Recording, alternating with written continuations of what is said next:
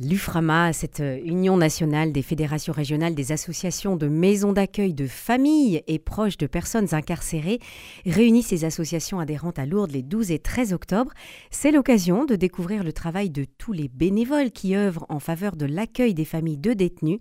Le président de l'UFRAMA est notre invité en direct de Lourdes. Bonjour Philippe Usereau. Bonjour, merci de m'accueillir. Avec joie. Vous êtes à la Cité Saint-Pierre à Lourdes pour cette neuvième rencontre nationale et vous réunissez à cette occasion ceux qui œuvrent au sein de leurs fédérations régionales respectives au maintien des liens familiaux. Quelle est votre raison d'être, Philippe Usereau alors notre euh, raison d'être principale, c'est euh, donc de, le, comme vous venez de le dire, hein, c'est le, maintien des liens familiaux durant le temps d'incarcération d'un proche. Et donc pour ça, on a beaucoup, on a 125 associations sur le territoire et 13 dans votre région Occitanie. Euh, qui sont euh, établies autour de 16 établissements, puisque vous avez 16 établissements pénitentiaires dans votre région qui dépendent de l'administration pénitentiaire de Toulouse avec de nombreux bénévoles. Hmm. Euh, de nombreux bénévoles, ça fait une équipe de combien à l'échelle d'une région comme la nôtre? Bah, si on considère que vous avez 13 associations, il peut y avoir entre il peut y avoir 20 ou 25 bénévoles par association, on appelle ça des accueillants bénévoles qui tiennent des permanences à leur association pour accueillir le temps du parloir ou en attente de parloir les familles et les proches qui vont rendre visite à quelqu'un. Donc il peut, ça peut aller de la garde des enfants en passant par un accueil, une écoute. Ce sont des bénévoles qui sont bien sûr formés. Hein. On, va et euh, tout ça, oui. Voilà, et on met à disposition dans ces lieux d'accueil, c'est des lieux aménagés où on met à disposition une salle d'attente, des sanitaires, euh, un petit coin nurserie, euh, des jeux pour les enfants, etc. Donc un, accueil qui est quand même très très bien organisé. Euh, est-ce que vous êtes combien pendant combien de temps êtes-vous en lien avec les familles? Est-ce que ça peut durer sur sur une décennie par exemple, ou est-ce que c'est plutôt un, un, accompagnement ou un accueil qui qui se joue sur quelques semaines ou quelques mois? Alors ça dépend de, de l'établissement, puisque vous avez différents types d'établissements. Si c'est des maisons d'arrêt, par exemple, ce sont des prévenus, donc ils sont en attente de jugement ou ils sont jugés pour des courtes peines. Donc on va voir, euh, on passer des familles pendant quelques semaines, quelques mois. Par contre, si euh, vous êtes euh, accueillant bénévole dans une association auprès d'un centre de détention, là les personnes incarcérées, ils sont pour de plus longues peines, avec des temps beaucoup plus longs, pouvant aller jusqu'à 5, 10 ans et plus. Et donc là, vous êtes amené effectivement à croiser le chemin des, des familles pendant de longues années. Et donc des liens qui se tissent, j'imagine, entre les, bénévoles et, ces familles, parce que si... Euh, tout à fait, tout à fait. Ou alors, euh, si, vous passez, si vous êtes en maison d'arrêt, ce sont des courtes peines, comme je vous l'ai dit, mais par contre, vous pouvez avoir malheureusement des familles euh, où ça se reproduit, et donc vous pouvez rencontrer une famille, croiser le chemin d'une famille, et puis six mois après, ou un an après, ou deux ans après, la retrouver, parce que malheureusement, il y a eu une rechute, et voilà. Donc on peut retrouver aussi des familles dans, ce, dans ces conditions-là. Mm. Euh, Philippe Usereau, je voudrais que nous détaillions ensemble les initiatives qui sont euh, proposées par l'UFRAMA pour, euh, pour faciliter, vous le disiez, hein, ce maintien des liens familiaux pendant l'incarcération des personnes, que ce soit en maison d'arrêt ou en centre de détention. Est-ce que vous pouvez nous détailler précisément ce qu'elles font, ces, ces personnes bénévoles? Alors ces personnes bénévoles, mais comme, donc du coup, ce sont des personnes qui font un bénévolat assez exigeant, hein, puisque bien entendu, on, on, est, on, accueille des familles en souffrance. Euh, donc ces familles, ces, ces bénévoles-là, elles sont chargés d'accueillir, d'écouter, ils sont formés à l'accueil et à l'écoute, et ensuite elles sont chargées éventuellement aussi de pouvoir renseigner les, les, les personnes. Par exemple, on peut leur indiquer comment prendre un rendez-vous parloir sur Internet, on peut leur indiquer, on peut parfois faire des courriers pour les familles qui ne peuvent ou qui ne savent pas écrire. On peut euh, être les confidents. On peut, on est là pour rassurer. Et surtout, euh, voilà, donc les bénévoles qui sont, c'est très important euh, qu'ils connaissent aussi euh, la vie de l'établissement et pour cela, chaque, chaque année, chaque association organise avec le chef d'établissement une visite pour ces bénévoles afin qu'ils puissent s'imprégner des lieux de vie des personnes détenues pour pouvoir après échanger au mieux avec les familles qu'elles accueillent. Vous voulez dire que les bénévoles, avec les familles de détenus, visitent le, centre de détention ou la maison d'arrêt Non, alors ils vont, non, c'est pas avec les familles, ah mais les bénévoles, le responsable de l'association organise avec le chef d'établissement hmm. une visite pour ces bénévoles afin que ces bénévoles puissent se rendre compte comment les, les, personnes détenues, dans quelles conditions elles vivent, avec les salles de, avec les cours de promenade, avec les salles de soins, avec les cellules, comment elles sont, le, les, les, salles de classe, euh, enfin les salles où il y a des activités, etc. Pour que après, lorsque les familles peuvent poser des questions parce que les familles ne connaissent pas l'intérieur de l'établissement, elles connaissent juste et font juste le chemin du parloir de l'association, enfin de l'accueil jusqu'au parloir et du parloir à l'association, à, la, maison d'accueil, c'est tout. Elles connaissent que ce chemin-là, mais elles connaissent pas le lieu de vie des, des, personnes détenues. D'accord. Euh, qu'en est-il pour les enfants? Les enfants viennent euh, parfois avec, euh, avec le, le, le, proche de la personne détenue. Est-ce qu'il y a un accueil spécifique? Est-ce qu'il y a des mots spécifiques à, à leur dire à ces enfants?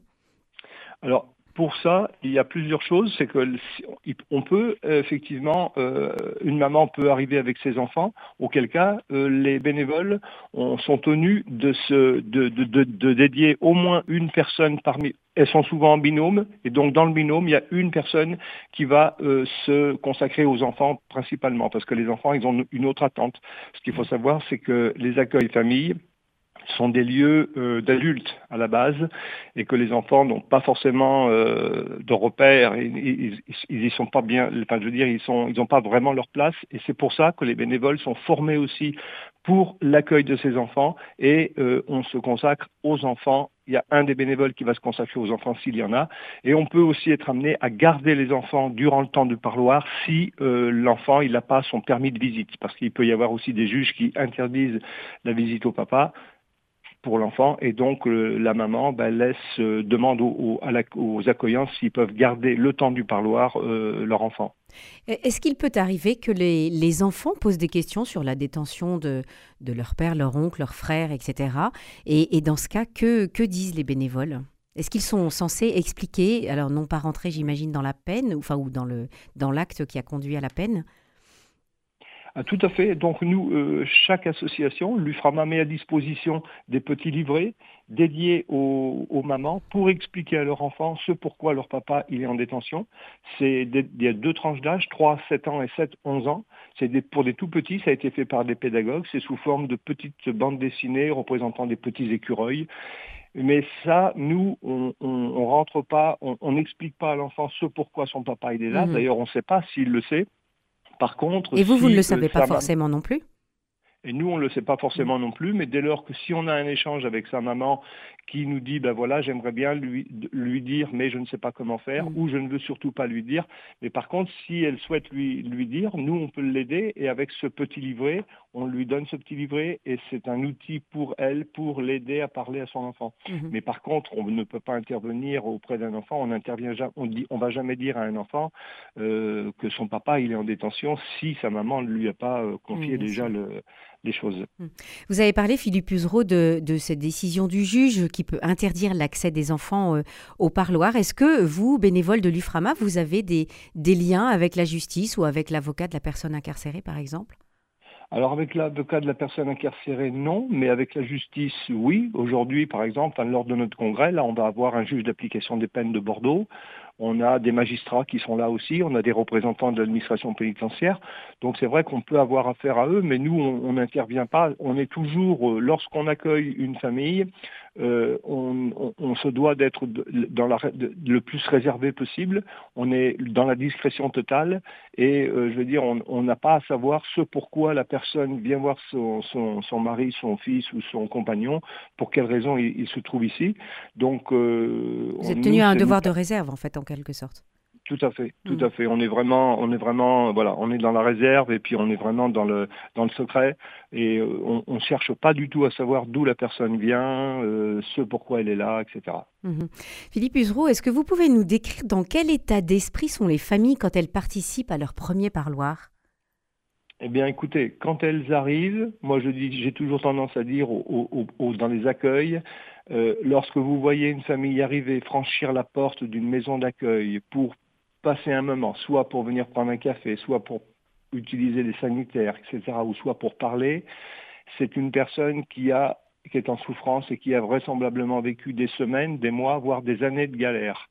Parce que finalement, qu'est-ce qu'on peut dire? On peut dire que la prison, c'est un petit peu le bout de l'entonnoir. C'est-à-dire que dans le haut de l'entonnoir, eh bien, pendant des mois, des semaines ou peut-être des années, il y a eu des, des, des, ça, il y a eu des complications, il y a eu beaucoup de choses qui se sont déroulées et puis malheureusement euh, la justice est passée par là et puis vous vous retrouvez en prison. Donc les, les, les, familles elles sont un peu démunies, désemparées, elles savent pas comment faire, comment elles vont retrouver leurs proches, est-ce qu'il est malade, est-ce qu'il mange bien, comment il vit dans la détention, est-ce qu'il est, est, qu'il est, qu'il est en bonne santé, est-ce qu'il s'est pas bagarré, est-ce que comment il... donc dès lors qu'elles ont passé le premier parloir, c'est plus apaisant. Mais il y a aussi une part de déni parce que c'est le déni pour une famille dès ses premières visites, c'est une, une, façon de se de lutter, de dire, de, de se défendre un petit peu. Est-ce qu'il peut y avoir aussi un, un sentiment de honte? Oui, bien sûr, bien sûr. Puis il y a une stigmatisation, une famille qui arrive, il y a une, stigmatisation de, de, l'entourage, hein, de, des, voisins, même de sa propre famille. On a des, familles qui ont dû euh, quitter leur employeur parce que la vie était impossible, parce que leur mari était en détention. Il y a des familles qui euh, se sont séparées de leur de leurs proches familles, hein, des, cousins ou des cousines, ou voilà, parce que ben, il n'était pas supportable que dans la famille il y ait une, une personne qui est son mari en détention. Il y a les voisins aussi, les, les portes se ferment, vous voyez, la sonnette ne sonne plus on, reste un petit peu seul. Hein. Les mm. amis, là, on les compte sur les doigts de la main.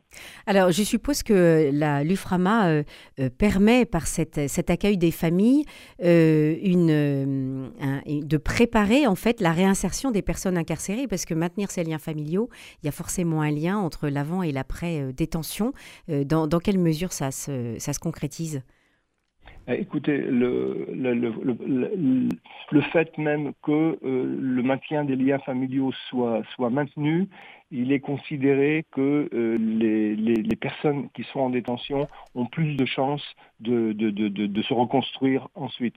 Parce que euh, quand une personne est incarcérée, elle est privée de liberté, mais dès lors qu'elle maintient des liens avec l'extérieur, l'extérieur peut faire beaucoup de choses pour, l'intérieur. C'est-à-dire que ben, les personnes, les femmes ou les, les, les, amis qui sont à l'extérieur vont pouvoir faire des démarches, préparer des choses, euh, préparer des papiers, faire euh, euh des démarches administratives administrative, euh, auprès de futurs employeurs. Enfin, les, les, personnes qui sont à l'extérieur sont un, soutien énorme euh, pour la préparation à, la sortie.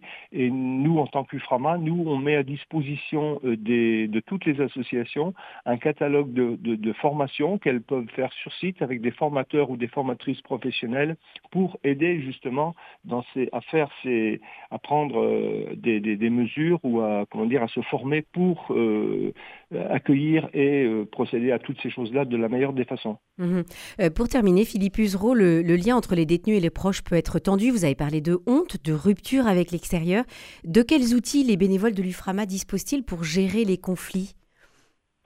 Ah ben pour gérer les conflits, euh, ce qu'il faut savoir, c'est qu'il peut y avoir des conflits, euh, il, y y a multiples conflits, il peut y avoir des pressions d'exercer de de l'intérieur, c'est-à-dire des personnes détenues vers l'extérieur, vers les familles, et il peut y avoir des pressions d'exercer des familles vers, vers l'intérieur, et il peut y avoir des conflits aussi entre familles d'accueillants. Donc vous voyez, c'est très compliqué parce que c'est un monde, c'est un monde qui est très, qui est très tabou, qui est très, qui est très dur en fait, hein, et donc euh, les personnes détenues, euh, elles, elles sont en privation de liberté. Dans un établissement, se connaissent, elles elles savent que ben, telle femme c'est ma copine ou c'est ta copine, donc mm. attention, il faudrait que tu lui dises que, etc. Et donc les bénévoles sont formés à une forme de médiation familiale? Tout à fait, tout à fait. D'accord. Oui, oui, tout à fait. On a des, on a des formations dans ce sens-là, oui, bien mm. sûr. Merci beaucoup Philippe Usereau, président de l'UFRAMA, association qui facilite le maintien des liens familiaux lors d'une incarcération. Et vous êtes à Lourdes pour votre, vos neuvième rencontres nationales. Bonne journée à vous. Merci beaucoup.